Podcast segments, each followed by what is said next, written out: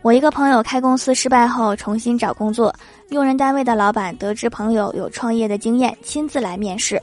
朋友一看机会来了，使出浑身解数，提了许多崭新的理念和自己的看法。聊了一个多小时，老板站起来和朋友握手说：「谢谢，终于知道你为什么倒闭了。」这个人有如何让公司倒闭的成功案例？建议贵公司重用他。